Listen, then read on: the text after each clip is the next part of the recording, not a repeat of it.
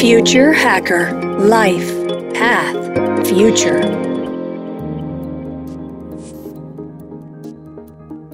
Rápidamente el proceso industrial se está transformando con el avance y la adopción de las nuevas tecnologías. Impresión 3D para prototipado, Internet de las Cosas conectando máquinas y objetos, procesado de datos en la nube, solo para decir algunos ejemplos. Hola, soy Eduardo Hija, host del Future Hacker, y tenemos a Pedro Pablo Andreu, nuestro invitado, para hablar sobre los últimos avances de la industria, en especial la automotiva, tendencias y el impacto para el futuro de la manufactura. Pedro Pablo es alumno de Harvard Business School y del Massachusetts Institute of Technology, el MIT. MBA por ESADE, máster en Dirección de Comercio Internacional por ESIC y licenciado en Derecho por la UCA. Fue speaker de TEDx y desde hace años miembro de diversas sociedades de alto consciente intelectual como Mensa y Triple Nine Society, TNS, entre otras cosas responsable de crear y desarrollar fábricas, filiales comerciales y centros logísticos en Estados Unidos, Brasil, Argentina, Chile, México, Reino Unido, la India, China, Malasia y Tailandia.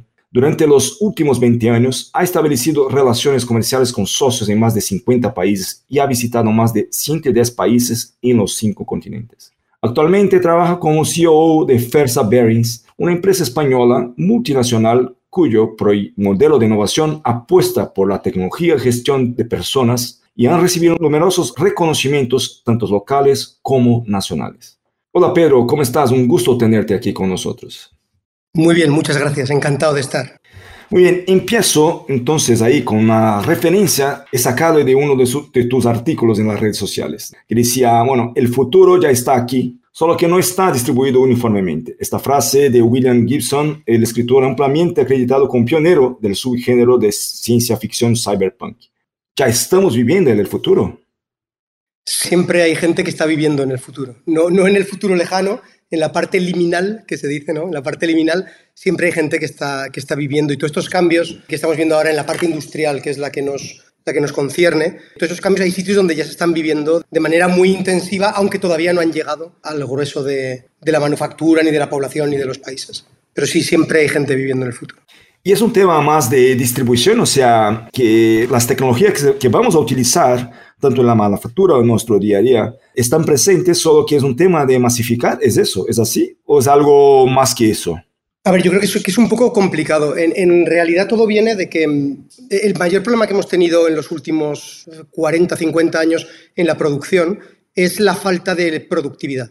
No, parece lo más evidente, pero es la falta de productividad. En el siglo XIX eh, la máquina de vapor aumentó la productividad drásticamente, en el siglo XX fue la electrificación, la electricidad, en los años 70 fue la automatización y desde entonces hasta ahora, en lo que viene siendo la manufactura, hemos tenido un incremento, unos crecimientos que son incrementales, a diferencia del software, de, de otras áreas, el incremento en la productividad manufacturera ha sido mm, básicamente incremental, no, no, ha, sido, no ha sido exponencial, ni mucho menos la productividad eh, ha aumentado como debería. Parece un poco contraintuitivo porque si te das cuenta, en los últimos 20 o 30 años cada vez hay más productos, cada vez son más baratos, porque un coche, tú comparas un coche hace 20 años con un coche hoy y no tiene nada que ver la complejidad del automóvil y el precio no es tan diferente. ¿Todo esto por qué ha ocurrido si no ha habido un aumento en la productividad? Básicamente por la globalización. La globalización ha permitido que ha tenido cosas buenas, ha sacado mucha gente de la pobreza, ha permitido aumentar la complejidad y el volumen de productos que se consumen sin generar inflación, porque se ha generado más en países de bajo coste lo que ha y ha habido mejoras pero básicamente ha, permitido que ese crecimiento se ocurriera sin, sin, haber una inflación durante todo este tiempo. No cuento ahora el tema monetario, que, es, que evidentemente es un, tema coyuntural. Y también esa globalización ha generado cosas que no están bien. Ha generado desigualdad, destrucción de la clase media en muchos países civilizados, el medio ambiente no se ha tratado como, como debería la respuesta a, esos retos a los que nos encontramos hoy, la respuesta a cómo trasladar la productividad, los incrementos de productividad que se han venido produciendo en software a la parte manufacturera es el 4.0 o el Smart Manufacturing o como lo llamen en, en cada sitio. ¿no? Y esto básicamente tiene, tiene un montón de tecnologías son adyacentes, es un entorno complejo, generas feedback loops positivos. Lo que va a generar son dos cosas. La primera es eficiencias físicas mediante la robotización, los robots autónomos o cobots o como de cualquier manera que lo quieras hacer. Y la segunda es eficiencia digital por, por intangibles, optimizando procesos productivos con gemelos digitales, optimizando datos para estar más cerca del cliente y sacar más cosas del cliente. Y eso es la primera capa. La segunda que traerá será la generación de nuevos modelos de negocio más productivos. Todo esto viene de la necesidad de incrementar la productividad, que hasta ahora no se estaba haciendo. ¿Por qué no se ha, no, no se ha generalizado? Pues porque es bastante complejo, todavía está en una fase en la que masificarlo tiene, que haber todavía tecnologías cuya economía de escala te genere el beneficio suficiente como para implantarla, el riesgo de, que funcione, de que no. Ahora estamos también en un contexto geopolítico de onshoring, de reshoring, entonces hay, hay es una suma de complejidad, pero yo, yo, diría que es, se ha realizado para optimizar la productividad, que es algo que hace mucha falta en el sector industrial, y no se ha generalizado en todos los sectores, porque no en todos es económicamente viable por economías de escala, por, insisto, y por complejidad. ¿Y qué debería cambiar en los próximos años que nos llevará a otro nivel en la forma como el mundo produce las cosas? Lo que va a ocurrir va, a ser una suma de dos. Va a ser una suma de que van a madurar tecnologías que hoy en día existen pero que no están masificadas, van a evolucionar porque pues, con el ciclo de vida del, producto tecnológico, evidentemente cada vez van a ser más baratas, cada vez se van a masificar y eso va a generar ese feedback loop positivo que va a hacer que el retorno sobre esa inversión, la incertidumbre será menor y el retorno sobre esa inversión va a ser, va a ser cada vez mayor. Esa es una. Y yo creo que lo va a acelerar el tema, dos temas fundamentales, que es el segundo reto, digamos, de la industria. El primero es la productividad y el segundo es que yo creo que hay un cambio en las reglas del juego un cambio de dos maneras. La primera es el capitalismo, digamos, salvaje, en el que solo cuenta el beneficio y lo demás da igual. Eh, yo creo que cada vez tiene los días contados. No va a desaparecer y las empresas no van a ser ONGs, pero los consumidores que lo puedan pagar cada vez van a ser más conscientes y van a ser consumidores más responsables y van a querer que las empresas sean sostenibles, la circularidad, el medio ambiente. Entonces yo creo que la demanda, va a haber una parte de la demanda que va a generar eso, va a seguir habiendo una parte muy grande de la demanda que no va a poder pagar eso y que va a seguir queriendo el producto más barato, eso es así. Y luego hay otra parte que es la parte geopolítica. Geopolíticamente, pues eh, nos hemos dado cuenta de todas las ventajas de la globalización, insisto, sobre todo por permitirnos crecer sin inflación, pero ahora hay temas estratégicos, geopolíticos, riesgos. Entonces yo creo que geopolíticamente se va a intentar regionalizar la economía, insisto, en la medida de lo posible. No va a ser genérico, pero yo creo que la reducción de costes de las tecnologías, la reducción de la complejidad, el ver, verificar que esas tecnologías tienen un impacto positivo y que de verdad generan valor económico, unido a que estratégicamente eh, los gobiernos, las regiones, van a intentar generar más cantidad de producto estratégico localmente para no depender de terceros, yo creo que esa combinación va a, va a hacer que cambie notablemente el modelo productivo. Hablando de evoluciones tecnológicas, ¿dónde se enfocan más estas evoluciones en la industria? Bueno, sobre todo se, enfocan, como te he dicho, yo creo que las evoluciones tecnológicas, la primera es eh, fundamental, es el tema de la digitalización. Es la transformación digital de la producción, mediante metamodelos, gemelos digitales. Esa es, una parte, una, parte es la parte intangible, que es la parte de, como te digo, de digitalización, modelos digitales, metamodelos, todo el tipo de datos, captura de datos, mandar esos datos a la nube para optimizar los procesos productivos. Otra parte es la parte física, toda la parte física de la robotización automática, ahí es donde estamos con las dos áreas fundamentales. Una es físicamente cómo optimizo los procesos productivos y la otra es cómo uso los datos para optimizar el proceso, ya no solo mi proceso productivo in-house, sino el proceso a través de toda la cadena de valor. Cómo puedo usar los datos para optimizar cadenas de suministro globales, para optimizar procesos globales que son multiplanta o multicontinente. Una parte tangibilidad y otra parte la intangibilidad has pasado rápidamente por el tema de los impactos, no solamente en productividad, nuevos ingresos, pero también el impacto ambiental y social. ¿Qué tipo de beneficios en términos de impacto esta evolución tecnológica puede traer? Hombre, cuanto más competitiva sea una fabricación, porque puedas automatizar, porque puedas ajustarla a la demanda, porque se pueda adecuar más a las necesidades de los clientes, sin necesidad de impactar en la huella de carbono y que la producción esté lo más cerca posible y se haga más cerca físicamente y en el tiempo ocurra lo más cerca posible de la demanda, evidentemente más reduces el impacto de la huella de carbono y menos dañas el medio ambiente. Eso es un elemento objetivo en la medida en la que fuéramos capaces de maximizar la cantidad de productos que se pueden hacer localmente sin tener que transportarlos 5.000 kilómetros de un sitio a otro, evidentemente vamos a reducir mucho el impacto en la huella de carbono. Socialmente, a ver, yo creo que, mm, eh, que es un tema delicado, porque siempre se dice, siempre se dice, socialmente eh, eh, es, la digitalización va a destruir empleos. Eso sí. Siempre se pone como ejemplo Sí, pero en la agricultura en Estados Unidos en 1900 había no sé cuántos agricultores y ahora con el 5% de esos agricultores se consigue alimentar al doble de la población. Estas nuevas tecnologías evidentemente traerán nuevos puestos de trabajo de mayor valor añadido y que podrán tener una mayor retribución, pero hay un interim, hay un camino entre medio. Entonces, va a haber mucha gente que socialmente, yo, creo que socialmente nos encontramos ante, un reto muy importante porque va a haber muchos empleos que se van a destruir, se van a crear otros, pero no está claro que las personas que pierdan el empleo que tienen actualmente vayan a poder aceptar o, adoptar un trabajo, el trabajo que se produzca posteriormente. Siempre que pongo el ejemplo de, la agricultura de Estados Unidos, y ahora, antes trabajaban no sé cuántos y ahora solo el 5%. Y ahora la gente trabaja en Facebook. Los que trabajaban antes en el campo eran caballos. Y la población de caballos en Estados Unidos se ha reducido el 95% respecto a principios del siglo pasado, porque no hacen falta tantos caballos. Yo creo que es un tema más político, pero va a haber que gestionar esa transición de un modelo poco productivo a otro. Ya están con pruebas de ello, que si la renta social básica, el mínimo social, el mini, vital, se, está trabajando en diferentes alternativas. Pero yo creo que es un tema que va a ser, va a ser complicado porque sí que a la larga probablemente la ecuación salga, sea beneficiosa, pero en la transición va a haber mucha gente que va a perder. Quizás esto sea, no sea necesariamente mejorar la productividad, sino mejorar la calidad de vida de las personas, o sea, con temas de automación, con temas de productividad que se puede hacer con robots o algoritmos, que la gente pueda tener una vida más equilibrada, porque esto también es un tema ¿no? de, de las personas en el trabajo hoy, por, al día de hoy. ¿Qué, ¿Qué, piensas de eso?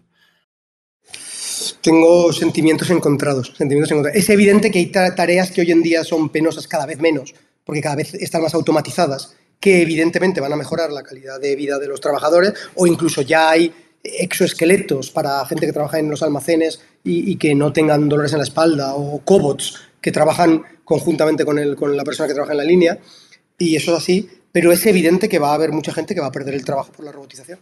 Vamos a ser capaces de crear un modelo productivo que sea tan productivo que pueda permitir que la gente que está fuera del sistema tenga algún tipo de ingreso para poder seguir siendo consumidores y que se dediquen a, desarrollar sus talentos innatos, eh, yo creo que eso sería lo, ideal. Yo, yo, creo que eso es complicado. No me imagino al 10% de la población trabajando y siendo tan productiva que el 90% de la población simplemente esté recibiendo una renta que le permita vivir con la productividad de ese 10 y luego hacer cosas que le permitan desarrollarse y crecer mientras generan ingresos para aquellos gastos adicionales. Lo veo complicado, la verdad es que lo veo complicado. Tienes una experiencia internacional en muchos países haciendo desarrollo de negocios, empresas, y todo. ¿Cómo ves eso en términos globales? ¿Es un tema, por ejemplo, esto es igual para países en desarrollo o, no, para países como ya en, desarrollados industrialmente hablando? en los países que están en vías de desarrollo, eh, fundamentalmente, a ver, el smart manufacturing como parte, te he dicho que tiene dos partes. Una parte es eficiencia, hacer lo que hago mejor, de manera más eficiente, y si puede ser eh, más, más, eficaz, o sea, que, tenga menos problemas de calidad, que tenga tal. Y la otra es generar nuevos modelos de negocio. Evidentemente, el criterio por el que se rigen hoy las compañías es el payback que tengo de la inversión. Si yo en mm, Suiza, una persona que trabaja en una fábrica me cuesta 60.000 euros al año y un robot me cuesta 200.000, pues ya tengo, si tengo tres turnos al, a la semana, pues básicamente al día, pues básicamente en un año y un mes tengo el payback de esa inversión. Si en la India me cuesta 400 dólares al mes, son 5.000 dólares al año, el payback son 20 años. Entonces, las empresas grandes, las empresas grandes multinacionales homogeneizarán los procesos e irán más lentos en la adopción de estas nuevas tecnologías en los países en desarrollo e irán incrementando la velocidad conforme los salarios de esos países vayan, vayan creciendo. Va esa robotización en China, por el interés que tiene China estratégicamente, por ejemplo, esa robotización va a ser mucho más rápida en China que en la India, por ponerte dos ejemplos de las dos economías emergentes más importantes. Porque en China la, la inflación salarial crece mucho, mucho más que en la India, y además hay una voluntad política de tecnología, de desarrollar procesos productivos punteros, en la India menos. Yo creo que va a ser regional, pero la base de todo, fundamentalmente, a día de hoy, es el retorno económico de esa inversión. Es competir. ¿Cómo puedo competir respecto a otras personas? Si monto una planta totalmente automatizada, resulta que me cuestan mucho más mis productos, que mi competidor que está al lado y lo hace manual, eh, ¿cuánta gente va a pagar un premium por un producto cuya calidad sea similar simplemente porque tengo robots o porque no los tengo? Pues es complicado. Muy bien. Cambiando un poco el tema, bueno, es muy interesante el tema de desarrollo ¿no? de la industria y todo. Es importante quedarse ahí muy atento a todos estos movimientos porque también, como comentabas, ¿no? El tema social, el tema ambiental, hay que mirarlo y tener en cuenta esto en desarrollo de, de negocios. Pero hablando de otro tema que también tiene que ver con la capacitación, eh, me comentabas también que estás involucrado en iniciativas educativas para niños. Desde tu punto de vista, ¿qué tipo de impacto crees que esto puede generar para el futuro? ¿Cómo lo ves esto todo, el trabajo en, ese entorno? Bueno, a ver, yo creo que básicamente en la vida es más fácil ser pesimista que optimista, porque para que pasen cosas muy buenas tiene que haber saltos tecnológicos. Si tú extrapolas linealmente el pasado hacia el futuro, normalmente casi siempre el futuro es negativo. Porque en cualquier cosa que hagas, en la población, en cómo alimentar a la población, en cómo sostener los viajes, en cualquier cosa que hagas, normalmente siempre, si extrapolas linealmente desde el pasado, siempre el resultado futuro es, es negativo. Y parece más inteligente ser pesimista que ser optimista, porque optimista parece naif. Entonces yo creo que hay dos pilares en los que como sociedad tenemos que apalancar, hay, hay que jugar todas las cartas ahí, y estos son la tecnología, hay que apostar por la tecnología y por la educación la educación es lo que nos va a permitir, es la materia prima que nos va a permitir dar los saltos que son necesarios para construir un futuro mejor. Yo creo que sin eso, esa es la base. Sin la tecnología hoy y sin la materia prima de la tecnología mañana, que son los cerebros de los niños y que están hoy en día eh, estudiando, yo creo que no hay futuro, sinceramente. Y no se le presta la atención que debería, fundamentalmente por un problema de agencia. Un problema de agencia es que los intereses de los responsables de hacer que la educación sea lo que debería ser son más que son los políticos, tienen unos intereses de muy corto plazo y el retorno de esa inversión en hacer que los niños tengan capacidades de creatividad, de resolución de problemas, que combinen la parte científica que es fundamental, el cómo hago las cosas con el por qué y el para qué, con la parte humanística, todo eso, el retorno de eso es dentro de una generación para la supervivencia del planeta necesitamos que las próximas generaciones sean capaces de hacerlo mejor que nosotros y nosotros mejor que las anteriores. Desde un punto de vista muy práctico, mirando desde tu punto de vista como CEO de una empresa, de una industria, ¿cuáles son los gaps que los jóvenes de hoy necesitarían mirar en términos de desarrollo personal, profesional, que sea? Bueno, yo creo que profesionalmente lo primero que deberían ser conscientes es que de que solo hay una cualidad que para mí es clave, que es ser bueno resolviendo problemas. Tienes que divertirte resolviendo problemas. Tú no puedes llegar a un resultado excelente en nada en la vida si no disfrutas del proceso. O sea, tú no puedes ganarle a tenis a Nadal si cada día que vas a entrenar pues mm, vas, vas mm, amargado de la vida porque no te gusta el tenis. Es muy complicado que le ganes a... Lo primero y la cualidad fundamental es ser bueno en resolver problemas. Porque las ventajas competitivas de las empresas, lo que te enseñan en la carrera, pues luego se queda obsoleto. Las ventajas competitivas cada vez son menos. Lo único que estás seguro es, es, un cliché, pero es que el cambio está ahí y que cada vez va a ser más rápido. Cada vez va a ser necesaria más velocidad, cada vez va a ser más rápido el cambio y cada vez los cambios van a ser más profundos. Tienes que estar preparado para eso. Siempre va a haber problemas que resolver. ¿Sabes? Como competencia genérica, esa es para mí el gap fundamental que veo. Veo gente muy competente en me explicaron álgebra lineal, no sé qué, pues, y, resuelvo problemas de álgebra lineal. Me explicaron tal, y resuelvo cual. Yo creo que hay dos cosas que son fundamentales. La primera es soñar, soñar mucho, o sea, ser capaz de tener un sueño muy ambicioso. Yo creo que hay mucha gente que no se plantea esos objetivos tan ambiciosos. Muchos niños o chavales que están en la universidad y que lo que se plantean es, bueno, pues yo a ver si acabo ingeniería y trabajo en un sitio ingeniero de procesos o me voy a trabajar de funcionario. Intenta, ¿por qué no tienes las el ímpetu de, y la inquietud de voy a desarrollar un proceso productivo que nunca ha hecho nadie en no sé qué, o voy a hacer, yo creo que eso es fundamental, el cuáles son los principios fundamentales, cuáles son las leyes fundamentales de la física que aplican aquí, y sobre ese principio mínimo todo lo demás está por descubrir. ¿Cómo puedo hacer eso? No? Esa es la primera, esa ambición, y la segunda es la determinación. Hay que estar dispuestos a pagar el precio. Para hacer algo excepcional, el precio que hay que pagar de horas, de esfuerzo, es excepcional también. Entonces, yo creo que, que los jóvenes ahora no les inculcamos lo suficiente el que si quieres un resultado hay un precio que hay que pagar. Y es muy probable que tú hagas todo lo que está en tu mano y salga mal. Lo que está claro es que si no haces todo lo que está en tu mano, te va a salir mal seguro. e-, esa, esa determinación de hacer que las cosas pasen y de tolerar la frustración, de que va a haber veces que tú haces todo lo que está en tu mano y, no sale el resultado. Yo creo que eso son, es fundamental. Y haciendo un ejercicio mirando hacia el futuro, ¿qué será el futuro en 10, 20 años de la industria de la manufactura? Bueno, yo creo que la industria de la manufactura en, en 10 o 20 años va a ser, va a haber una parte importante que va a ser la parte del medio ambiente. Yo creo que es una parte importante. Va a transformar y, va a hacer que se tomen decisiones que a lo mejor no se va a ver solo la rentabilidad económica, sino que se va a ver también el impacto, pero básicamente porque los consumidores y los gobiernos lo van a exigir así. Entonces yo creo que eso va a cambiar muchas decisiones de las que se hacen hoy, donde no es necesariamente, es un factor más, pero no, fundamental, no, es el fundamental. Yo creo que sí que va a haber cierto onshoring o, o, se va a volver a traer, a regionalizar parte de la, de la producción. Creo que, que tenderemos hacia un modelo a que la producción masiva se va a realizar en países donde el coste sea el menor, pero va a haber una parte importante de la producción que se va a intentar adecuar a las necesidades de los clientes específicos y que se intentará generar, se va, se intentará no, se va a generar, el tema es qué porcentaje, será el 20%, el 30% o el 52%, que se va a intentar generar en el tiempo y en el momento en el que el cliente lo necesite.